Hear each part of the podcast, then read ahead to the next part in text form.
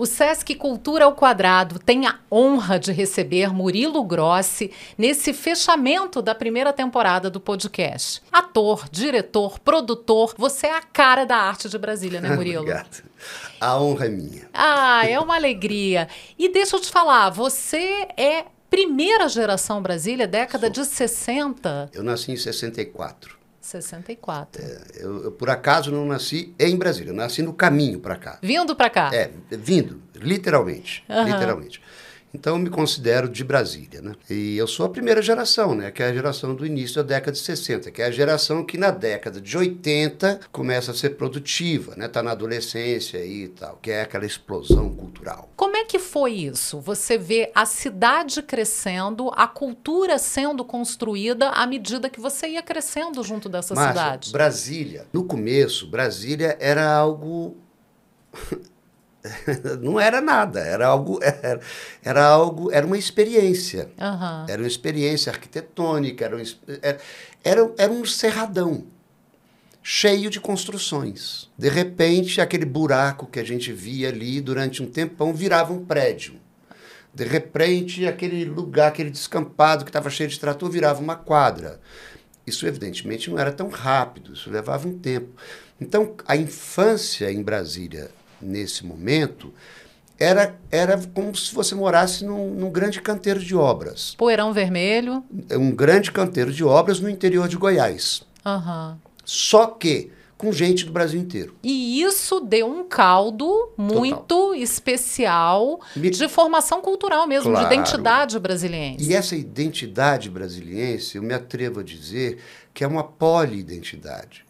Que aí o sonho, a utopia de Juscelino, de Niemeyer, de Lúcio Costa, de Darcy Ribeiro, realmente se realizou. Brasília, assim, eu me lembro de pequeno, a gente, pequeno eu falo pequeno mesmo, cinco anos, seis anos, a gente já morava na 109 Sul, no Bloco A, e meu pai gostava muito, era um, era um programa maravilhoso, ia até o Núcleo Bandeirante, Cidade Livre, para comer comida nordestina, por exemplo. As comidas típicas do Brasil inteiro É, eram encontradas aqui. Entendeu? E você convivia com todos os sotaques, com todos os Isso é costumes, com todas as culinárias. Você convivia todo mundo mais ou menos no mesmo lugar, entendeu? Meu pai era advogado, minha mãe professora, meu pai dessa primeira geração de advogados que vem para Brasília, da qual faz parte também o Pertence, Vitor Nunes Leal, de quem meu pai era assessor, e eles foram ser professores da UNB também, assessores no Supremo. Então era muito comum em casa aparecer o presidente JK, ou Darcy Ribeiro, ou o porteiro do prédio, ou a família da empregada que veio do interior de Goiás. Que maravilha. Então era, era realmente uma coisa meio assim normal. Eu me lembro de um menino que chegou do Peru, porque o pai dele era da embaixada do Peru. Ainda tinha isso, né? Não É. era só do Brasil, era Não, do não só mundo. Brasil, do mundo. É. E de repente esse menino virou nosso melhor amigo. E pra gente era normal. Ele falava em castelhano, a gente não entendia direito, mas era normal ele ser de um lugar tão diferente. E muito vagarosamente, quando eu viajava para casa dos meus parentes, em Minas, em Goiás, é que eu fui entender que isso não era normal. É, pra gente era, né? Eu Mas acho que, gente era. acho que até eu, eu sou da geração de 70 em Brasília, eu sou da, digamos, da segunda geração É. Brasília, e pra mim é essa coisa dos sotaques dentro da sala de aula, É. um, um amigo falando assim com aquele sotaque carregado do Nordeste, outro puxando o S do, do Rio de Janeiro. Primeiro então, dia, primeiro dia de aula, professora. Márcia, de onde você veio? Onde você Exatamente. nasceu? Era assim? Exatamente, era assim. Você tinha a- a- o Brasil representado, a síntese ali dentro de uma sala de aula. O Brasil representado em suas localidades, em suas regiões, em suas etnias, o mundo representado através das embaixadas, e você tinha também uma coisa muito interessante, que aí já aí um pouco entrando na adolescência, fi- ficou muito marcado, que era uma síntese do Brasil. A estratificação social que você tinha no Brasil era a estratificação social que você tinha em Brasília. Ou seja, é, vagarosamente, aqueles que vieram trabalhar para construir não, não ficaram no plano piloto, eles foram sendo expulsos para a É, tem o periferia. SEI, de Ceilândia é, É, central de Ceilândia, a erradicação Ceilândia. de invasões, né? O SEI é central de erradicação de Exatamente, invasões. de invasões. Então você já carrega o estigma ali até no Exatamente. nome, né? Num determinado momento, quando fizeram a Ceilândia, o SEI, Aham. né, pegaram aquela multidão de trabalhadores que migrou para cá e enfiaram lá. É. em dois tempos virou a maior favela horizontal do mundo. E depois foi sendo urbanizada muito vagarosamente. Hoje é uma cidade. Mas a caixa d'água é muito isso, porque é. não tinha água. As não pessoas água. precisavam assim se deslocar isso. até sei lá onde para conseguir então, água. Nesse sentido, se a gente pensa assim, essa foi a nossa formação cultural, quer dizer, foi uma vivência uma, muito mais do que a tradição cultural, como, por exemplo, a pessoa de Recife cresce Sim. com aquela tradição né, da cultura pernambucana, riquíssima, ou da Bahia, ou do Rio, ou de São Paulo, ou de qualquer estado brasileiro. Em Brasília não era essa tradição. Em Brasília era a vivência desse todo que era o país, tanto na sua característica cultural, étnica, quanto na sua estrutura social. Uhum. Então, rapidamente, quando a gente entra na adolescência, aquilo claramente não estava certo, não estava bem. Aquilo precisava ser olhado, aquilo não, o Brasil não deveria ser isso. Dá aquela inquietação, aquela inquietação e, a, e a vontade leva, de transformar. Que te leva à necessidade de expressão. Eu ia te perguntar exatamente isso. Quer dizer, filho de uma professora e de um advogado. Da onde saiu essa ideia de ir para a área de cultura, de virar ator? De não virar... chegou a ser uma ideia, foi algo absolutamente natural. Aconteceu. É. Não, não chegou a ter uma ideia, o que, que eu vou fazer, não sei o que. Foi uma coisa absolutamente natural. E começou com paletó e gravata? Eu sou Não. super, eu sou super curiosa Eu- a eu- respeito eu- do grupo paletó, Paletó e e gravata. gravata. Eu fui estudar, é, por acaso meu pai conseguiu uma bolsa de estudos para nós, para os filhos, eram muitos filhos. Uhum. E nós fomos estudar no Marista. E já logo quando, no início da adolescência, eu entrei para a banda do Colégio Marista. Ah, Então, se eu tinha em casa um violãozinho ali, que eu sapecava ali, eu Aham. gostava muito de música e tal, na banda eu realizei o desejo de tocar. E aí era o início do teatro em Brasília. Começou a ter uns, umas peças na Escola Parque da, cento, da 308. Aham. Um- o, o- o João Antônio fez aquela ocupação na, na 308, que era o galpão, galpãozinho, que eram galpões de, de, para guardar coisas da Secretaria de Cultura e coisas de Aham. outras secretarias, e ele transformou aquilo em, em teatros. Eu morava na 109 e a gente era muito livre naquela época. A gente andava para todo lado, de bicicleta, a pé.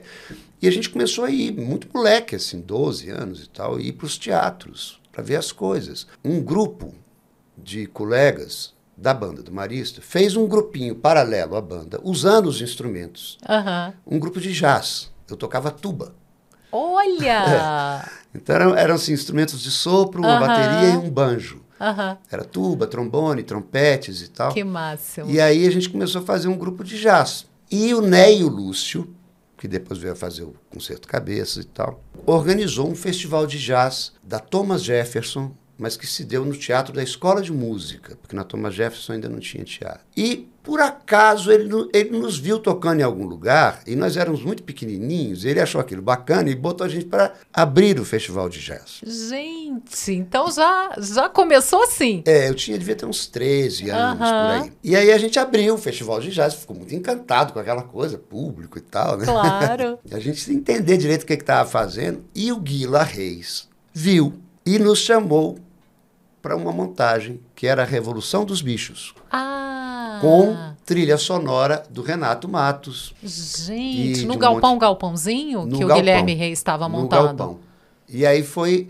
Eu comecei a fazer teatro por isso, porque eu fiz parte da banda, tocando tuba. E aí eu entrei em contato com o Renato Matos, com o Guila Reis, com um monte de atores e tal. E a gente, os músicos atuavam também. O teatro começou assim. E aí você não largou mais, não, não saiu mais. É. Você chegou a trabalhar com o Hugo Rodas também. Muito, foi meu mestre. Isso foi em 1980, Uhum. que a gente fez a Revolução dos Bichos. O Hugo tinha chegado em Brasília recém, em 79. No, no fim da década de 70, É, ele fez uma 78, montagem 79. já dos Saltimbancos lá no Galpão, no Teatro Galpão. Exatamente. De onde saiu o Guila, Yara Isso. Reis e todo mundo. E aí o Guila começou a dirigir também. Isso foi uma das primeiras direções do Guila, foi a Revolução dos Bichos. Fez um sucesso danado.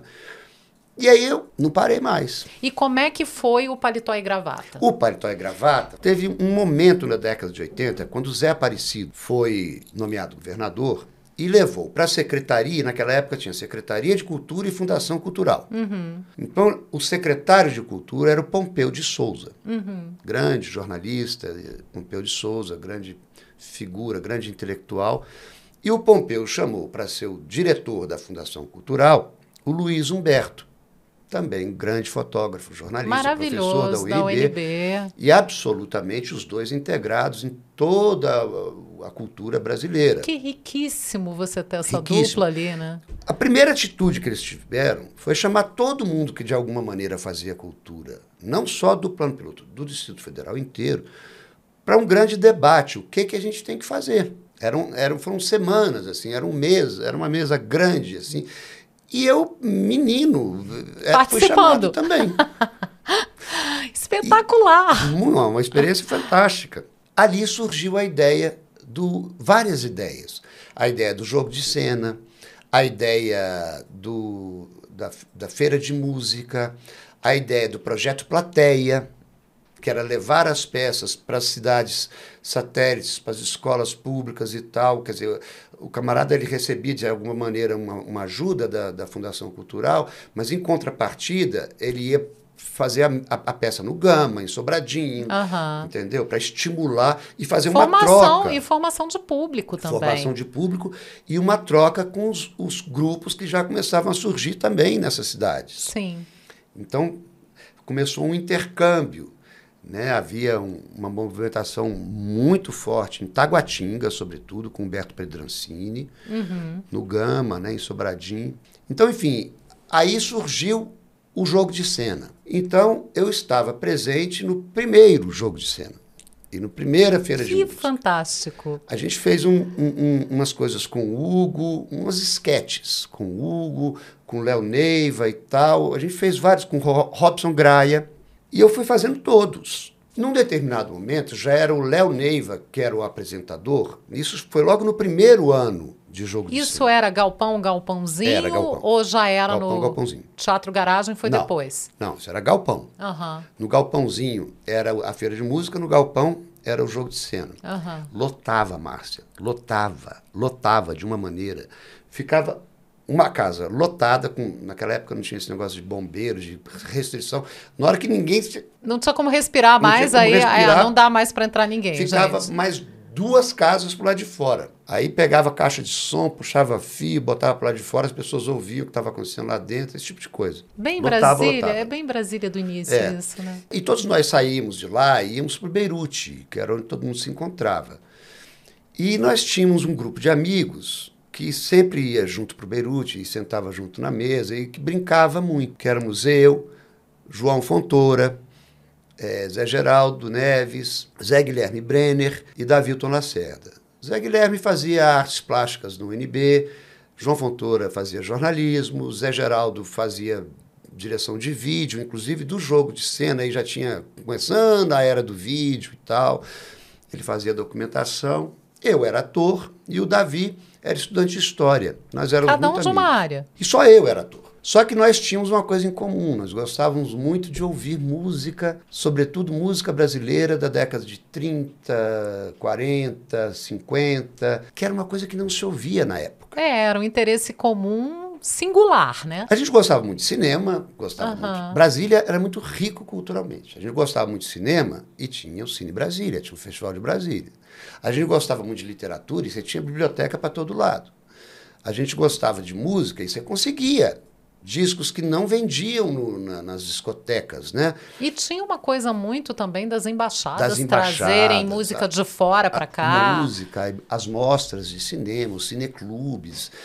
E era brasileiro era pequenininho, então você tinha acesso fácil, gratuito a tudo isso. Então um jovem adolescente faz era uma festa, entendeu? E a gente ouvia muito Noel, Geraldo Pereira, Wilson Batista, tudo isso, que definitivamente era desconhecido do público da nossa idade, porque não tocava na rádio. Isso era início da década de 80. Então criou um certo vazio no mercado fonográfico.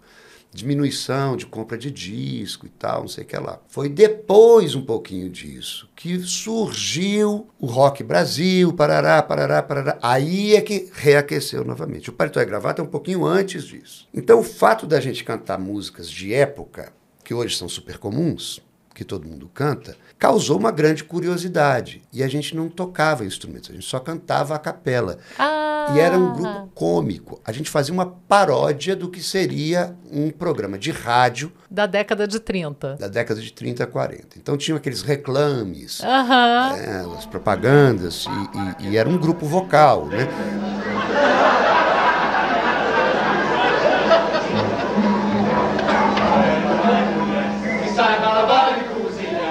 Então, Ou seja, tinha artes cênicas É, e a música exatamente. ao mesmo tempo, não e era como uma coisa só. era completamente desengonçado, então a gente fazia umas coreografias e tal. E se devia ficar de- engraçadíssimo. se vestia de paletó e gravata e fazia umas coreografias e cantava umas músicas e tal, não sei o que lá. Mas a gente era muito desengonçado, era muito.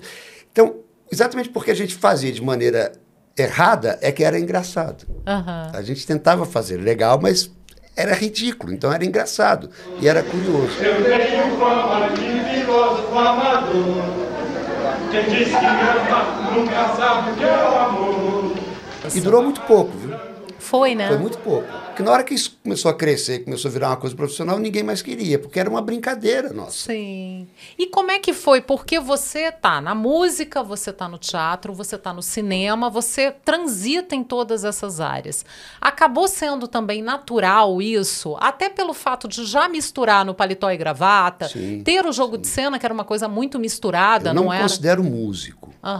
Eu, eu me considero simplesmente ator. Mas eu tenho. Eu Tem um toco, pezinho ali, Eu tenho é. a minha, uma, forma- uma pequena formação musical e toco. Sempre toquei, sempre cantei. Eu não digo que eu sou músico, porque eu respeito muitos músicos. Para você ser músico, você tem que estudar realmente e, e é uma coisa permanente. Eu fiz isso como ator. Como músico, não. Eu sou diletante. Aham. Eu toco quando eu estou afim, então não é uma atividade profissional para mim. Né? Mas acaba tendo essa mistura, né? tem. Brasília, eu acho que também, Também. é, é fértil para isso. Para a minha formação de ator, a minha inserção musical foi absolutamente fundamental. Para eu entender o que é atuar, para construir a minha percepção da atuação. É, tanto é que o, o Hugo Rodas, que foi meu mestre, o mestre de. Você fez um maioria, NB também. Fiz o NB. Aham. E primeiro eu fiz sociologia, porque não e tinha. depois foi para arte cênica. Porque não tinha o curso de artes cênicas ainda. Ah. Tinha o curso de artes. Havia, dentro do curso de artes, disciplinas de artes cênicas, mas o, o- a, a bacharelada em artes cênicas não tinha. Então eu entrei para sociologia, cursei ali metade, um pouco mais da metade do curso, aí abriram o curso, o bacharelado em artes cênicas. Então eu fiz o primeiro vestibular. Gente, isso é história na veia. Mas eu já estava trabalhando muito, fazendo cinema, fazendo um monte de coisa, fazendo teatro, inclusive fora de Brasília. E aí eu cursei um semestre e fui embora para o Rio trabalhar e fiquei tipo dois anos morando no Rio, trabalhando lá. Depois eu volto, dois ou três anos, depois eu volto. Aí lá no Rio eu trabalhei na TV Manchete. Chegou uma hora que não tinha trabalho de ator e eu fui trabalhar na, tele, na TV Manchete fazendo produção, assistência de direção. Eu fiquei três anos, quase três anos. E essa coisa também de transitar por várias, várias áreas diferentes é bacana porque Ah, te dá uma visão mais. Na TV Manchete, Não é? eu, eu Eu entendi acho- o que, que era o outro lado. É, eu acho que tem essa. É, essa foi- foi- acaba foi sendo uma muito rico. Fantástica, Isso. muito rica. Quando eu volto para Brasília, eu faço um outro vestibular. E aí foi o início da grande produção de, de vídeo, de cinema e tal. Eu pego esse início dessa. Eu queria entrar nisso, eu queria falar porque você trabalha muito, você é um nome muito forte no teatro, mas você é um nome fortíssimo também no cinema, Cinema. É. e na televisão. Eu queria que você falasse das diferenças, porque O que eu mais fiz foi cinema. foi cinema. É. Aprendeu a desenhar onde? Sabe ler? Sei, senhor. Não quer ir para uma escola aprender um pouco mais? Não, não é pra mim, O não. que me fez fazer tudo foi o teatro. E o resultado de ter feito cinema me levou à televisão. Tudo tá ligado. Tá. São mais de 60 filmes Mais hoje, 60. Murilo? É, eu, eu não, eu não sei exatamente, porque eu sou muito avoado. assim, Aham. eu não, eu não, não, não, fa, não guardo, não faço currículo, não guardo as coisas. Mas eu, sou- é próximo de 70. É filmes. muita, é uma produção muito É vasta. muita coisa. É muita coisa. E no teatro, o que, que você pincela assim de. ah, de- no teatro, certamente, tudo que eu fiz com o Hugo Rodas, É. que é o meu mestre mesmo, que foi meu mestre mesmo, O Olho da Fechadura, Shakespeare em Concert, todas as montagens com Hugo Rodas, e uma montagem especial que foi muito marcante na minha carreira, que foi uma adaptação de um, de um livro da Hilda Hilst, chamada Cartas de um Sedutor, que teve a direção do Genilson Putinelli, Uhum. William Ferreira e eu também, meio assim, né? Mas eles assinaram a direção. né? A Mas gente você ficou- deu uns pitacos, uns É bons porque a gente pitacos. ficou um ano Aham. num processo de imersão na, na literatura da Hilda Hilst. A gente foi encontrar com a Hilda Hilst em Campinas, esteve com ela, ficamos com ela lá, conversamos com ela. Logo depois ela morreu. Que privilégio que E, vocês tiveram. e tivemos um grande privilégio. Marina, isso nós vamos ver. Não vai demorar para a gente ter a sua ficha. As suas digitais já foram para todos. E como é que foi o outro passo que é televisão? Porque eu acho que televisão dá uma outra também dimensão em termos de reconhecimento, né? É. E você fez um personagem que ficou muito marcado, que foi do Clone, É. né? O Dr. Júlio, né? Do Clone. E agora você está em Travessia. Você está de novo numa É, novela eu- da Globo em horário nobre. Na verdade, me chamaram para uma participação Aham. no início da novela, e eu não sei se ela vai continuar ou não. Novela Sei. tem essa dinâmica, a gente não sabe É o que uma vai obra acontecer. aberta, É né? uma obra aberta. É. No Clone também foi assim. No Salve Jorge também foi assim. Caiu um personagem lá, me chamaram. Eu fiz e foi ficando e ficou até o final. Aham. Não sei se dessa vez isso vai acontecer. Mas a televisão, ela chega por uma questão simples, porque eu já fazia muito cinema. E aí tentar explicar tecnicamente como é que funciona assim para a cabeça da direção, da produção e tal. Você tem um- um- uma faixa ali do elenco principal. E você tem uma segunda faixa que é o que, que- que sustenta esse elenco principal. Vamos dizer que levanta a bola para o elenco principal. Que a gente chama de escada de protagonista. Que não pode ser qualquer ator.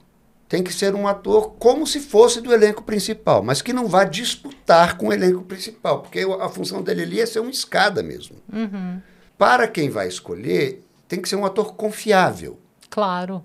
que, que seja um bom ator, que tenha a ver com o papel, com o personagem, mas, sobretudo, que tenha experiência, que seja confiável. Para te mostrar como isso é, é, é- é- é- Como é uma obra muito dinâmica, a televisão, uma obra aberta, é muito rápido tudo, você não tem muita possibilidade de errar. Então, para você ver como isso é uma coisa grave, é mais fácil você pegar um ator iniciante e colocar como protagonista do que colocá-lo como escada de protagonista.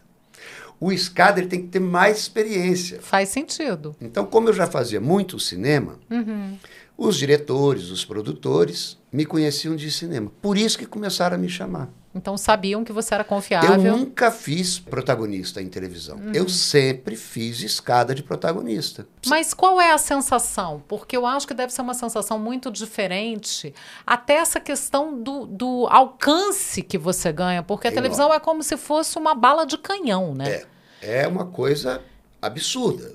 Assim, até pelo reconhecimento do público, É, pela. é uma coisa inacreditável. Você não consegue dimensionar. O país inteiro vê. E o que que te dá mais prazer? Teatro, cinema ou TV? Trabalhar. em qualquer área que seja de cultura que você possa atuar. Mas eu poderia dizer, e me veio uma imagem na cabeça. Se você tivesse a grande festa da sua vida para ir, sei lá, o seu casamento, qual, onde é que você, como é que você faria a sua roupa, né? Se fosse no teatro, você iria comprar o tecido. Você iria riscar o tecido, você iria cortar o tecido, você ia tentar uma, duas, três, quatro vezes costurar aquilo, você ia corrigir. No dia da você ainda ia estar recosturando aquilo, ia botar várias camadas e tá, tá, tá, tá, tá, tá, tá, ia ser lindo. Se fosse na televisão, você iria na melhor loja de departamentos, ia passar uma semana procurando o que você precisa, e ia ser lindo. Se fosse no cinema, você ia tricotar, bordar. A analogia é muito boa. Achei a analogia muito boa. Essa imagem disse muito. E, e nas três hipóteses, o casamento seria lindo. Sim, sem dúvida. E são emoções muito diferentes. Eu Muito acho diferentes, que. São processos diferentes. É, Helicóptero. Helicóptero. Helicóptero. Agora, sem dúvida nenhuma, o lugar onde eu mais me realizei foi no cinema. Porque o cinema, esse bordado, esse artesanal que é o cinema, ele envolve toda uma questão dramatúrgica, toda a arte do ator, mas ele envolve também uma coisa técnica, de, de, de linguagem da câmera, da lente, da luz e tal, que é muito fascinante. E tem uma coisa inusitada demais no cinema. Não está na sua mão. No teatro tá total, tem uma coisa fascinante no teatro que é o seguinte: está na sua mão. Na hora que abre a cortina é você. Você é dono do controle. E o público está aqui. Aham. No cinema, você não é o dono. Você tem que dar, no teatro você tem que dar 100%, porque o público está aqui. Se você vacilar, ele cai da sua mão. Com certeza. No cinema, você tem que dar 100%, porque quanto mais você der, aquele que vai de fato formar o filme, que é o diretor, o montador e todo o, processo, vai usar você mais, você vai estar melhor. E na televisão você tem que dar também 100%, porque qualquer coisinha que você fizer terá um Aparece demais da demais. conta. Então, na televisão está na mão do público. Isso também é uma analogia bacana, interessante. Nós não param para pensar nisso, mas é assim. É, é. E eu acho que acabam sendo coisas complementares São. também, né? Você acaba usando isso que você falou, de ter ali a essência no teatro, né? É. Os bons atores, você vê que tem muito do teatro É. ali, né? Que- Mas nem todos, né? Às vezes você tem atores, por exemplo, que não passaram pela experiência teatral ou passaram muito pouco. A Glória Pires, por exemplo, ela praticamente ela não fez teatro. Ela já nasceu em Interessa- televisão. Isso é interessante. E é uma excepcional atriz. É, é interessante. Mas eu acho que são casos mais raros. Muito, são, são, são, são Porque, as- o, porque o, o teatro é uma base muito Sem- sólida, sem né? dúvida. E essa coisa do público, desse, desse contato olho no olho com o público, é uma experiência também muito diferente de qualquer outra arte que você vai E fazer. é mais do que isso, né, Márcia? Porque o teatro, ele não implica só na relação ator-personagem-público. Ele tem, todo, tem toda uma coisa cultural. O teatro ele é literatura, ele é história, ele é psicologia, ele é sociologia, ele é o humanismo inteiro representado. Ele é toda a humani as humanidades, as ciências humanas, ele é toda a percepção do que é o ser humano. O teatro é, de fato, a reflexão do humano. Ele é um processo de reflexão. Refletir sobre, refletir-se e refletir o outro. E eu não sei, mas eu tenho. O cinema eu acho que capta um pouco isso, Também. a televisão menos. Mas eu acho que o teatro tem muito essa coisa de você estar 100% Essencialmente. ali. Porque a televisão você pode estar com a televisão ligada fazendo uma É, outra coisa é. ou conversando com alguém. No cinema, menos. No cinema você já tem uma atenção maior. Mas no teatro, teatro é eu acho que é uma Porque é coisa. É vivo. E é, e é aquela conexão ali. E você está 100% dentro da. Então dentro não da é peça. só, a- a- quer dizer, tem todo um universo cultural. Então a formação do ator, que poucas pessoas param para pensar nisso, pensam só na imagem, né, o- no alcance que essa imagem tem, o que aquele personagem te tocou e tal, não sei o que lá. Não percebe que por detrás disso você tem que ter toda uma uma vida Uhum. de conhecimento, de estudo, de, de treino, de, de imersões, de É. curiosidades. Profundo. É É muito bem- profundo. é- não é, um, é- não é um- uma coisinha qualquer. É, não é, com certeza. Tô amando a reflexão, só que a gente tem que encerrar. E eu queria te pedir uma mensagem para o futuro para Brasília. O que, que você espera para nossa cidade? O que, que a gente. Porque a gente está vivendo também em Brasília uma situação de ter o Teatro Nacional fechado há N governos, eu já até perdi a conta, acho que é uma década já que o teatro está fechado. Então eu queria que você desse uma mensagem também para o futuro de Brasília, o que você espera para a nossa cidade, que foi uma cidade que cresceu junto com você, que você praticamente viu nascer, né? Então eu queria que você desse também essa mensagem. Eu acho que Brasília é um projeto utópico muito bonito. Como toda utopia, eh, não precisa exatamente se realizar no total, mas pelo menos no que há de interessante na sua essência utópica. Que é de fato Brasília se assumir como esse lugar concêntrico que representa o país. Que é a cara Onde- do Brasil. Que é a cara do Brasil.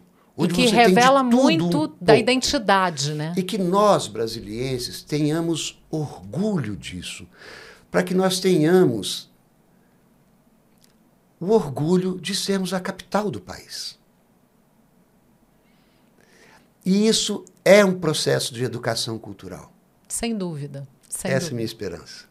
É a minha também, porque a gente ama essa cidade e quer tudo de bom para Brasília e para os brasilienses. E assim eu encerro essa temporada do Sesc Cultura ao Quadrado. A gente se vê logo. Até lá.